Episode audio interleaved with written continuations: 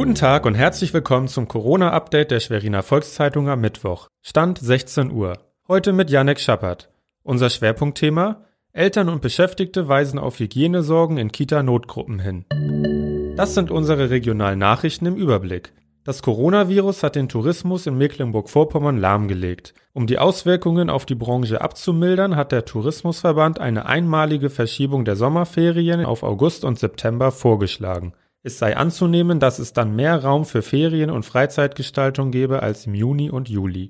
Nach Angaben von Ministerpräsidentin Manuela Schwesig ist der Corona-Ansteckungswert in Mecklenburg-Vorpommern deutlich gesunken. Mittlerweile stecke jeder Infizierte nur noch 1,23 weitere Menschen an. Nach Ostern solle die Lage neu bewertet und geschaut werden, ob Maßnahmen schrittweise gelockert werden könnten.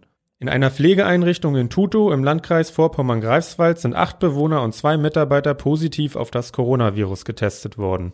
Eine Person sei ins Uniklinikum Greifswald zur stationären Behandlung gebracht worden. Die anderen Bewohner wurden in der Einrichtung isoliert.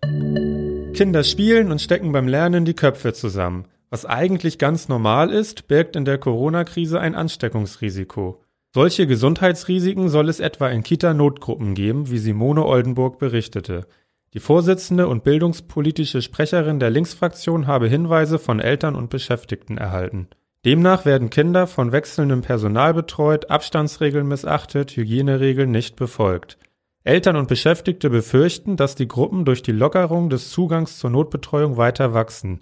Das Sozialministerium appelliert deshalb, nach Alternativen zur Notfallbetreuung zu suchen. Das war unser tägliches Corona-Update. Weitere Nachrichten und Hintergründe zum Virus gibt es jederzeit auf svz.de-corona. Bleiben Sie gesund.